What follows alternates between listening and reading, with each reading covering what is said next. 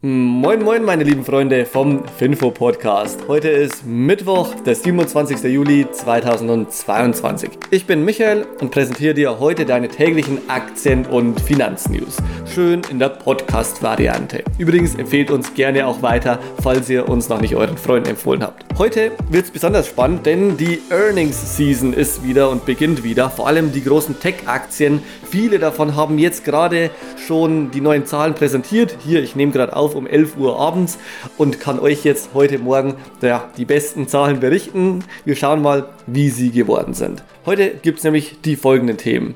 Siemens Energy, ja, wir müssen nochmal über Siemens Energy reden. Walmart, Shopify, LVMH und Microsoft, Alphabet und ein bisschen Amazon.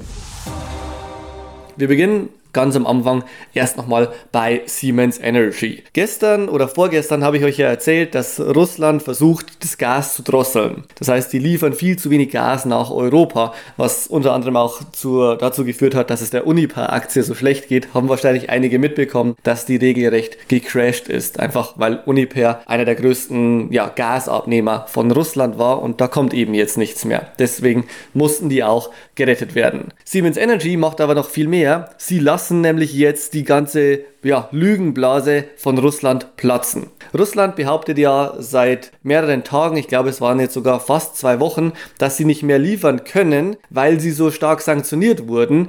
Siemens Energy sollte eine Turbine liefern und jetzt sagt Siemens Energy, naja, erstens ist es vollkommen unklar, was diese Turbine überhaupt damit zu tun hat, dass es eine Gasdrosselung gibt. Das hat überhaupt nichts mit Nord Stream 2 zu tun.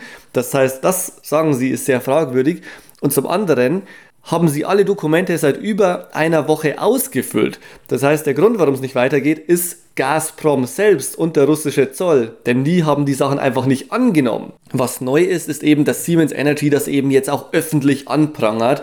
Die waren ja, haben ja fast eine Woche gar nichts zu dem Thema öffentlich gesagt, obwohl sie häufig gefragt wurden und haben, hatten jetzt den Mut einfach zu sagen, hey, Russland, wie ihr das kommuniziert, ist nicht ganz korrekt. Meine Meinung dazu ist, man muss natürlich beide Seiten distanziert ähm, sehen, denn Russland, in den russischen Medien wird natürlich die eine Version berichtet, in den deutschen Medien tendenziell wahrscheinlich die andere. So ganz objektiv ist wahrscheinlich keine der Varianten. Man kann eben nur sagen und sehen, wer macht was, wer behauptet was. Für mich wirkt das Ganze aber schon sehr glaubwürdig, was Siemens Energy ja berichtet.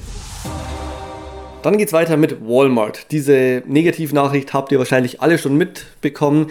Walmart hat im ersten Quartal die erste Gewinnwarnung vorgelesen und heute im zweiten Quartal die zweite Gewinnwarnung ausgesprochen. Also diese Gewinne sind nochmal deutlich niedriger als erwartet. Knapp 15% niedriger als eigentlich gedacht.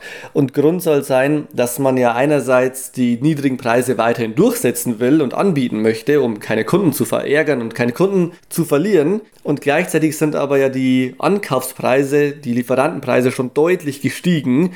Und Walmarts Strategie scheint es jetzt zu sein, dass man einfach versucht, die Endkundenpreise so lange es geht so niedrig wie möglich zu halten, um keine Kunden an die Konkurrenz wie Amazon, Target und Costco zu verlieren. Ewig wird man das natürlich nicht durchhalten können, weil irgendwann wird es natürlich un richtig unprofitabel.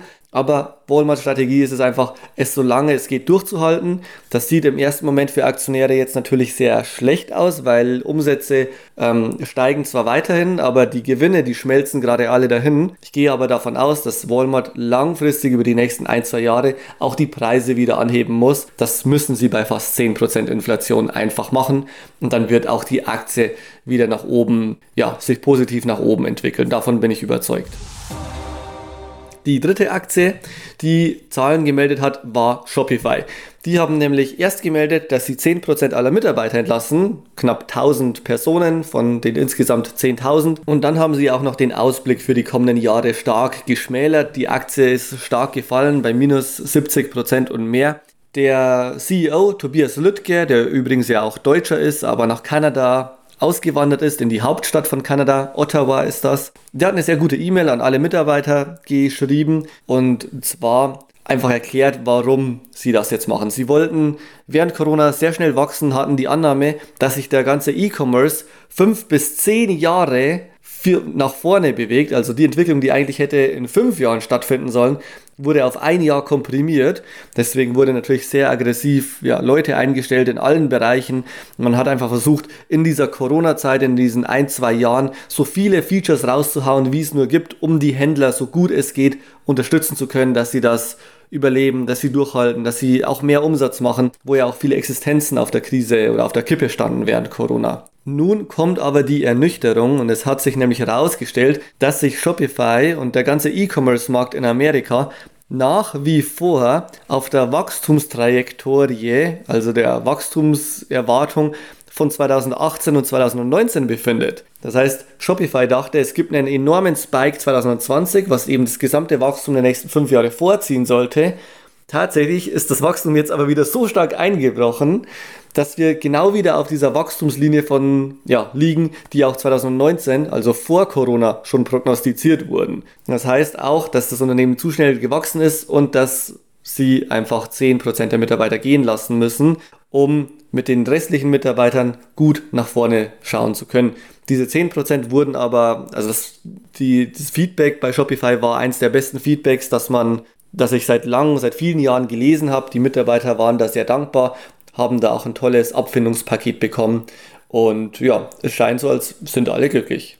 Vor ziemlich genau zwei Monaten gab es übrigens auch einen Alle Aktien Crash Report zum Thema E-Commerce, wo wir auch auf ja, die Aktien Amazon, Etsy, Zalando und auch Shopify eingegangen sind. Wer da investiert ist, dem würde ich diesen Alle Aktien Crash Report definitiv ähm, ans Herz legen.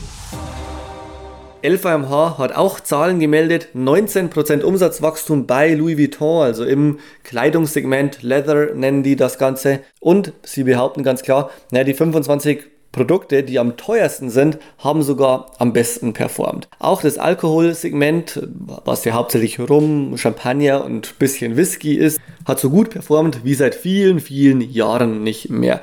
19% organisches Umsatzwachstum ist natürlich absolut beeindruckend, gerade in der aktuellen Zeit, wo vielleicht eine Rezession ja um die Türe herrscht. Man und Louis Vuitton behauptet sogar, ja, da wäre sogar noch deutlich mehr drin gewesen, wenn wir die Preise noch stärker erhöht hätten. Europa, Japan und USA, in all diesen drei großen Märkten ist das Wachstum und auch ja, der Umsatz wieder ja, zurückgekehrt. Nur in China fehlt noch einiges an Wachstum, weil es da einfach sehr, sehr starke Lockdowns gibt.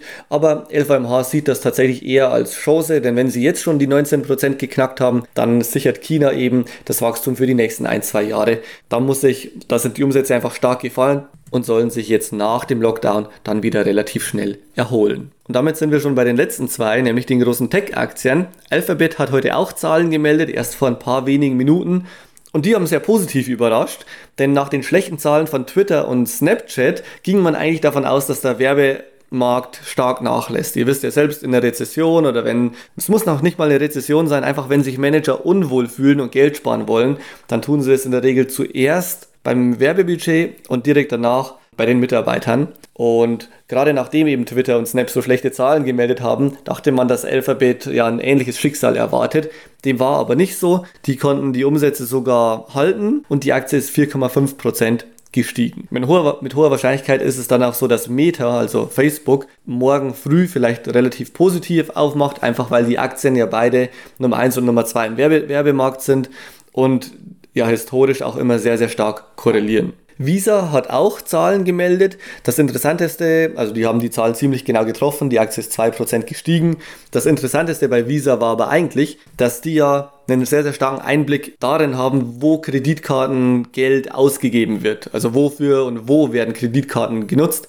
Und die sagen, dass der globale Übersee-Reisemarkt, also Hotels, Flüge, dieser globale Reisemarkt eben, schon wieder auf dem Level von 2019 sei was ziemlich beeindruckend ist, was im Grunde bedeutet, dass Corona vorbei ist, was, was äh, Tourismus angeht, was Flüge angeht, was Hotels angeht. Und dass wir das über so eine Meldung von Visa erfahren, fand ich ja irgendwie umso beeindruckender. Und das könnte jede Menge positive Stimmung im Markt auslösen, je nachdem, wie viele Investoren das mitbekommen und wie groß und publik das vielleicht irgendwie bei Handelsblatt Bloomberg in den nächsten Tagen aufgezogen wird. So oder so, beides ziemlich positive Zeichen und alles andere als Rezession. Weder Werbebudget wird bei Google zurückgefahren und Visa meldet hier Rekordtourismus. Die einzigen, die nicht so performt haben, wie sie hätten sollen, ist tatsächlich Microsoft. Die haben leicht enttäuscht. Die Aktie ist 3% gefallen. Meine Perspektive, und wir sind ja bei alle Aktien bei Microsoft schon so lange investiert und verfolgen das Unternehmen schon so lange, ist, dass die Zahlen vollkommen in Ordnung waren. Umsatz ist 12% gewachsen und der, also der Gesamtumsatz und der Cloud-Umsatz ist 44% gewachsen, was wirklich sehr, sehr beeindruckend ist, was schneller ist als Amazon Web Services. Und solange hier das Cloud-Wachstum weiterhin bei 44% pro Jahr ist, sehe ich da bei Microsoft gar keine Bedenken und denke auch gar nicht dran, die Aktie zu verkaufen. Und das war's auch schon mit der heutigen Finfo-Episode. Ich hoffe, dir hat Spaß gemacht. Wenn es dir Spaß gemacht hat, dann lass uns unbedingt eine saftige Bewertung da. Gib uns 5 Sternchen oder mehr und empfehle uns gern auch an deine Freunde. Das hilft uns, noch mehr Privatanleger zu erfolgreichen Investoren zu machen. Bis dahin, dein Michael von Finfo.